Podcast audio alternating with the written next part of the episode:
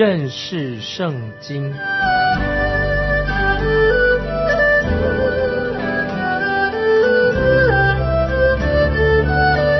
认识上帝的话，把上帝的话带到全世界。本节目是由认识圣经机构和环球广播电台联合制作，欢迎收听。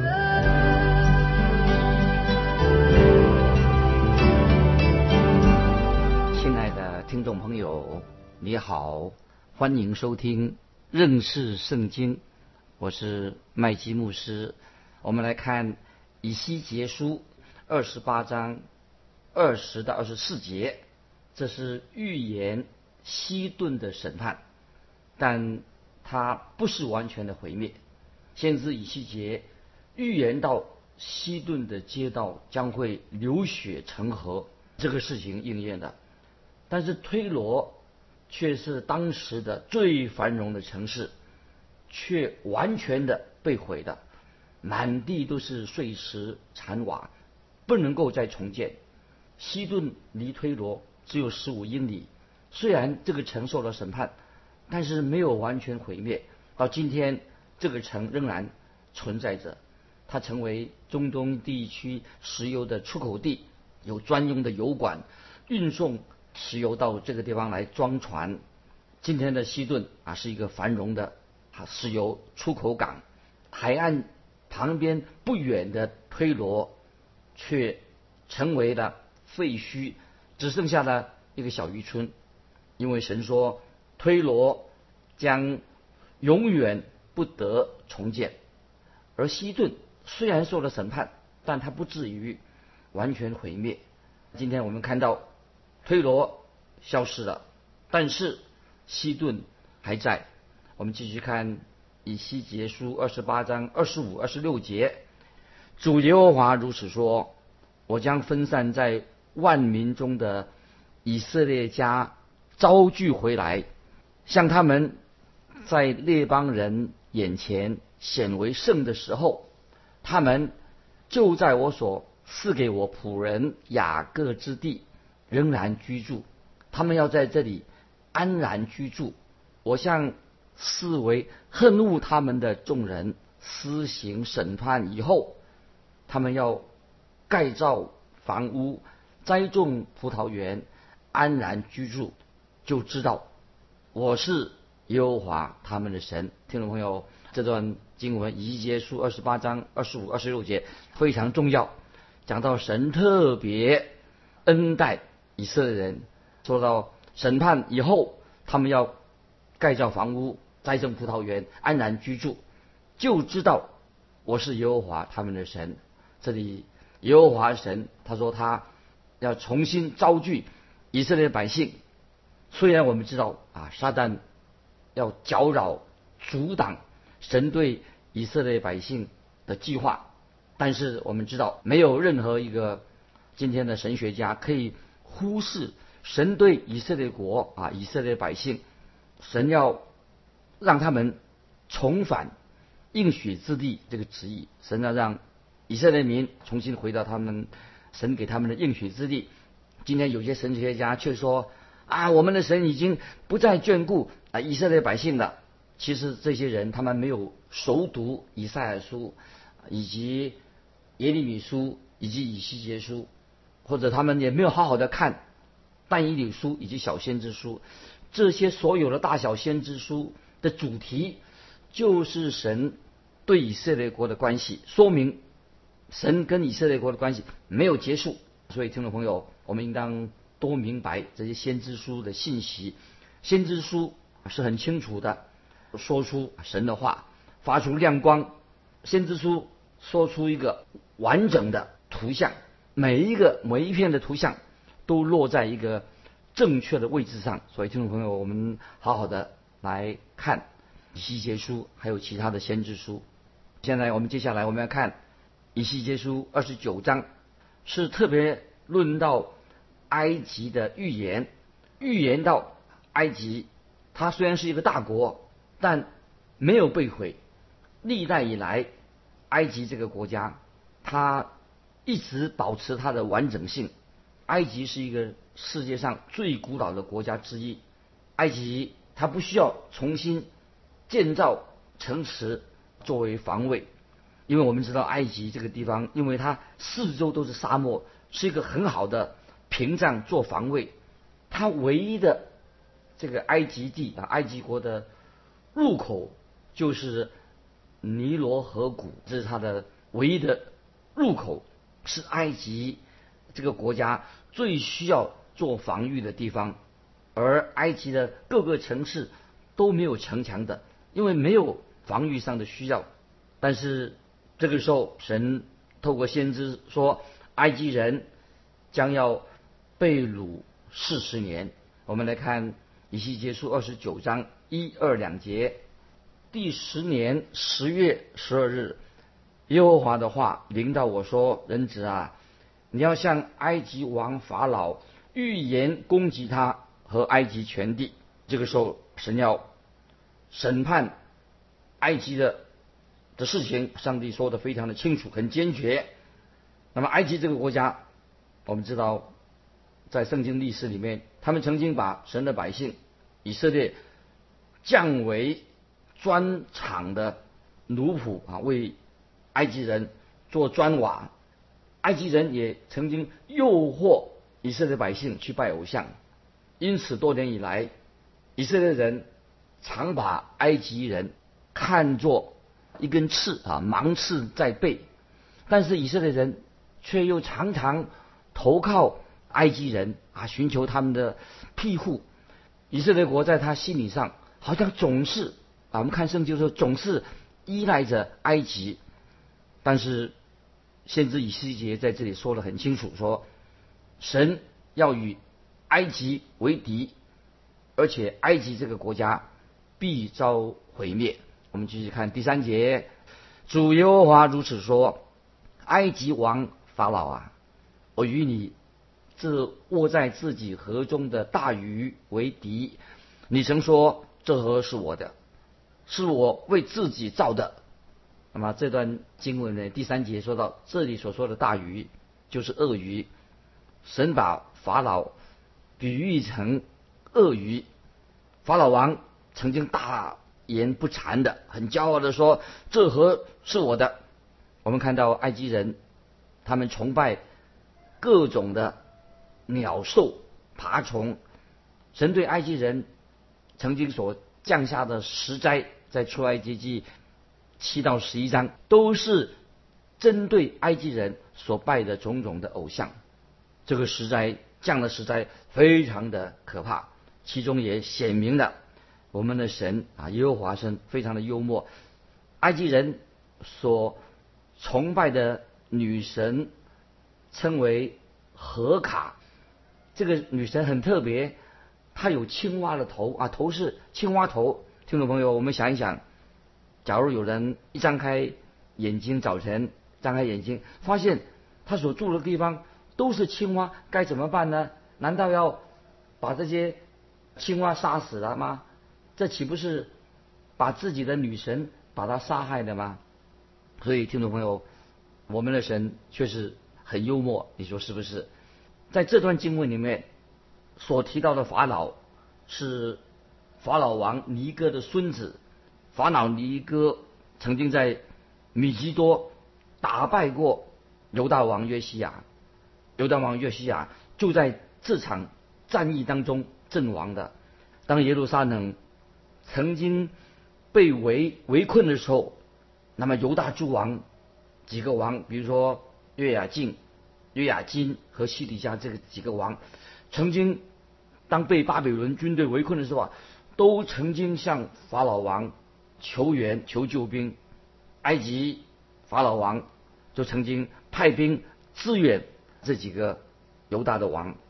法老王的确曾经出兵来靠近这些巴比伦加勒底人，要他们撤去啊围城的军队。在耶利米书四十六章二十五、二十六节也记载了先知耶利米在。耶利米书四十六章二十五、二十六节也记载了，就是宣告法老王和佛拉他的将来要会发生的厄运是什么？耶利米书四十六章二十五、二十六节说：“万军之耶和华以色列的神说，我必刑罚挪的亚门和法老，并埃及与埃及的神以及君王，也必刑罚法老和依靠他的人。我要将他们交付寻索其命之人的手和。”巴比伦王尼布加利沙与他尘土的手，以后埃及必再有人居住，与从前一样。这是耶和华说的，在耶利米书四十六章二十五、二十六这段经文说到关于埃及、埃及与埃及的神以及君王，神要刑罚法老跟依靠他的人，神也要将埃及人交在寻索他们的命的。的人的手中，那么也就是交在巴比伦王尼布加尼撒与他的臣仆的手中。但是以后埃及地必再有人居住，与从前一样。这是犹华说的这段预言啊，非常特别。但是我们知道，这个预言在经过十七年之后才应验。虽然羽西结他说这个预言，但是在他的时代没有立刻应验。等到十七年以后，那么这个预言。果然就应验了。那接下来我们看神怎么样预言关于对于埃及的事情。我们看十三节，主耶和华如此说：满了四十年，我必招聚分散在各国民中的埃及人。就是这些经文说明，就在十七年之后，巴比伦王尼布加尼撒就是俘虏了埃及之后，那在。他们埃及人被掳四十年以后，就放才他们才离可以离开巴比伦人的捆绑，不像以色列人，他们被掳了一共有多少时间呢？听众朋友，被掳了七十年，埃及人被巴比伦人掳了四十年。我们继续看第十四节，我必叫埃及被掳的人回来，使他们归回本地巴特罗。在那里必成为低微的国。听众朋友注意这节经文，就是说十四节说：“我必叫埃及被掳的人回来，使他们归回本地巴特罗，在那里必成为低微的国。”我们注意这些经文，我们继续看第十五节：“必为列国中最低微的，也不再自高于列国之上。我必减少他们，以致。”不再辖制列国，听众朋友，在这里这些经文告诉我们说，在古代的时候，埃及是一个低级最强的国家，在人类历史的初期啊，它埃及国是非常强大的国家，他们所所遗留的这些古迹碑坊呢，啊墓碑呢，就可以显示出来，当时埃及的文明啊是当时世界首屈一指的。今天。啊，许多的历史学家都都这样认为，希腊人他们是从埃及学到许多许多的啊学问，从埃及学来的。虽然埃及它是一个古文明的强国、文明的国家，但是神说，我要让巴比伦王尼布加尼撒拿下埃及这个国家。不但如此，而且埃及国还被掳四十年之久。然后才能够回到他们自己的故土。到那个时候，埃及已经成为一个微小、啊卑微的一个小国，成为可以说在列国当中最弱的。那么，如果今天听众朋友有机会到中东埃及旅游的时候，你就会见识到神的话语已经应验的很精准。任何人去过今天的埃及这个地区，就看见他们的贫贫穷，所以想起神的话，神的话。是真实的。接下来我们看以西结书二十九章十九二十节。所以主耶和华如此说：我必将埃及地赐给巴比伦王尼布加尼撒，他必掳掠埃及群众，抢其中的财物为掳物，夺其中的货为掠物，这就可以做他军兵的酬劳。我将埃及地赐给他，酬他所效的劳，因王与军兵是为我勤劳。这是主耶和华说的。听众朋友，这两节经文也是说明了，一切都在神的手中，神是掌管历史的神。我们看到巴比伦王征服了列国，包括了推罗，包括了埃及，也包括了以色列国。所以，在这个时候，巴比伦帝国是那段历史上第一的强国。接下来，我们进到以西结书第三十章，是论到关于埃及的哀歌，埃及的哀歌。先知以西结论到埃及的荒芜，埃及成了一个弱小、非常弱小的一个国家。现在我们看以西结书三十章第一节。耶和华的话又领导我说：“那么听众朋友，这句话在以西结书常常重复这句话，这句话已经重复了好多遍了。以西结不愿意啊，有人对他所传的信息有任何的疑问，这是耶和华的话又领导他说。我们看第二节，第二节人子啊，你要发预言说，主耶和华如此说：哀哉这日，你们应当哭嚎。”那么为什么要哭嚎呢？这是哀痛哭泣的日子，因为这是一首哀歌。我们看第三节，因为耶和华的日子临近，就是密云之日，列国受罚之期。这里说到乌云密布，什么意思呢？这不是埃及正常的气候天气，那个地区一年降雨量还不到一英寸，经常埃及地是。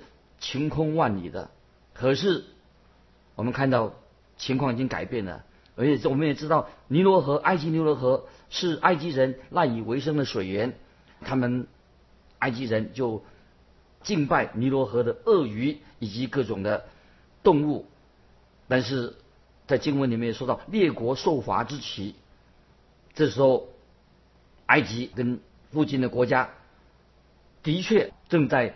动荡不安的状况当中，跟他们一起那些国家已经动荡不安那个时代。接下来我们看第四节，必有刀剑临到埃及，在埃及被杀之人扑倒的时候，古时人就有痛苦，人民必被掳掠，基址必被拆毁。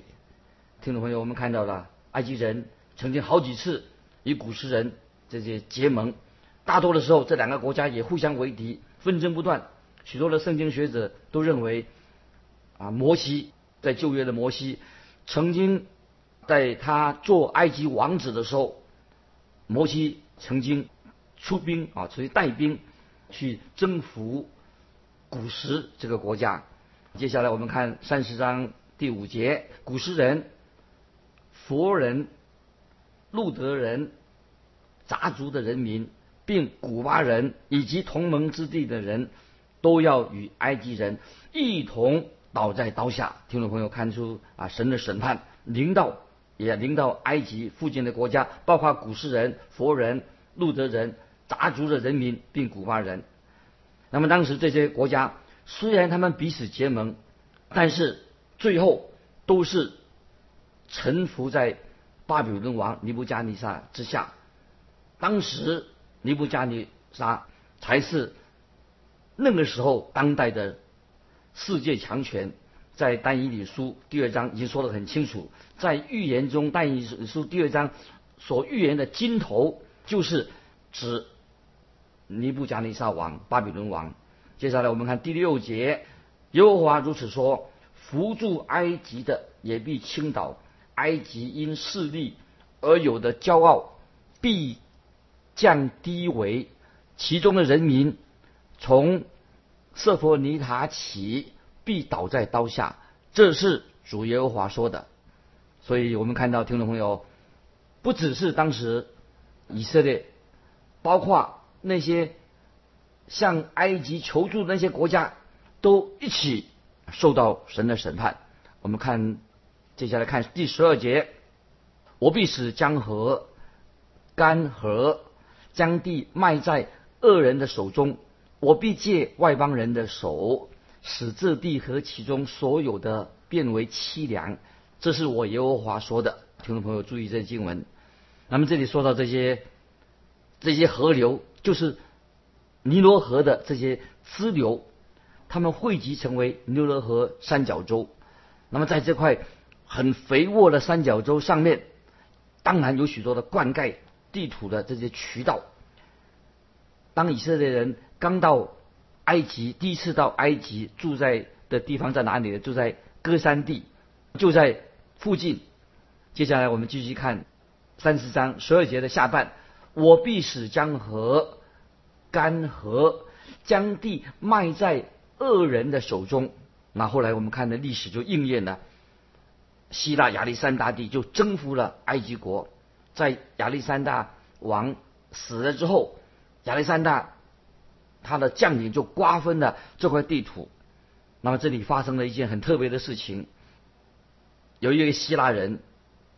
叫做克利佩托拉，克利佩托拉就统治了埃及，成了埃及女王啊！有一位著名的埃及女王，她是哪里人呢？是希腊人，是希腊人。克利佩托拉就统治了埃及，成为了埃及这个国家的女王。他是希腊人，而不是埃及人。那刚才我们读过了三十章十二节的下半节。我必借外邦人的手，使这地和其中所有的变为凄凉。这类经文啊，令我们读了心里面很难过。这里提到埃及国那些外邦人里面的外邦人，就是外国人。埃及之后就受到外邦人的统治，灌溉的渠道本来可以灌溉的，都要得到这些外邦人、外邦国家的允许，他们才能有水能够应用。但是今天尼罗河三角洲这个地方已经变成了一个沼泽区，因为神说的很清楚，神的预言说要使那地凄凉，神的话果然应验了。今天那个地方就是变成一片荒芜。接下来我们看十三节，三十章十三节，主耶和华如此说：我必毁灭偶像，从挪佛除灭神像，必不再有君王。出自埃及地，我要使埃及地的人惧怕。这些经文很清楚，神说：“我必毁灭偶像，从挪佛除灭神像。”所以我们看到，在以西结的时代，挪佛是埃及的一个大城，非常繁华，非常富足，但是到处都是偶像，没有一个城市当时没有一个城市像挪佛有这么多的偶像。那么这些经文。神说他要使偶像完全的消失，那么神的话不会落空的，果然应验的。神果然使偶像完全在那个地方消失的，并且必不再有君王出自埃及地，连埃及的王室后来他们就断了血脉，断了根，也再没有从埃及地出过一些什么样的伟大的君王。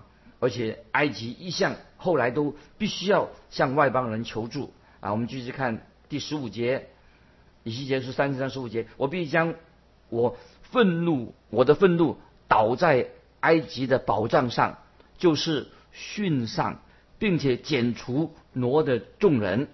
这里经文说的很清楚，殉这个地方已经完全不在的，这是一个城市。殉这个地方已经完全。埋藏在埋没在沙漠里面的挪这个地方是尼罗河上面一个大城，现在也也变成一个废墟的，已经早已经失去了往日的光辉了。那么接下来我们继续看，继续看三十章的二十一、二十二节啊，注意三十章二十一、二十二节，人子啊，我已打折埃及王法老的绑背，没有服药，也没有用布。缠好，使他有力持刀。所以主耶和华如此说：看呐，我以埃及王法老为敌，必将他有力的绑背和已打折的绑背全行打断，使刀从他手中坠落。啊，我们注意三十章二十一、二十二节的意思是什么？那么这就是神已经宣告了，埃及这个国家将要被毁灭了。所以我们看到听众朋友看到。有些埃及国的领袖啊，这些领袖人物，他们手握着权杖，握着权杖代表他是有权柄的。但是神这里说，我已经打折埃及王法老的膀背，折断了手背，就不能够再握着权杖在手里面了。那么神也说，没有服药，也没有用布缠好。那么这什么意思呢？就是讲巴比伦王将完全的征服了埃及，法老王、埃及王法老无力抵抗巴比伦人。那么神所说的，透过先知所说的预言，完全应验应应验的，听众朋友，所以神的话、先知的话所说的都应验了。看到埃及国，埃及国神的审判就临到埃及国。听众朋友，我们在神面前要做一个谦卑顺服神的人。先知所说的话，代表他是神的出口，他所说的话印证了。神的审判要临到埃及，果然就应验了。所以，听众朋友，我们在神面前也要在神面前做一个谦卑的人。当我们听到福音、读圣经的时候，神也透过圣经对我们说话，让圣灵感动我们的心，让我们做一个忠心、善良、顺服神话语的人。今天我们就分享到这里。听众朋友，如果你有感动，欢迎你来信跟我们分享你的信仰生活。来信可以寄到。环球电台认识圣经麦基牧师说：“愿神祝福你，我们下次再见。”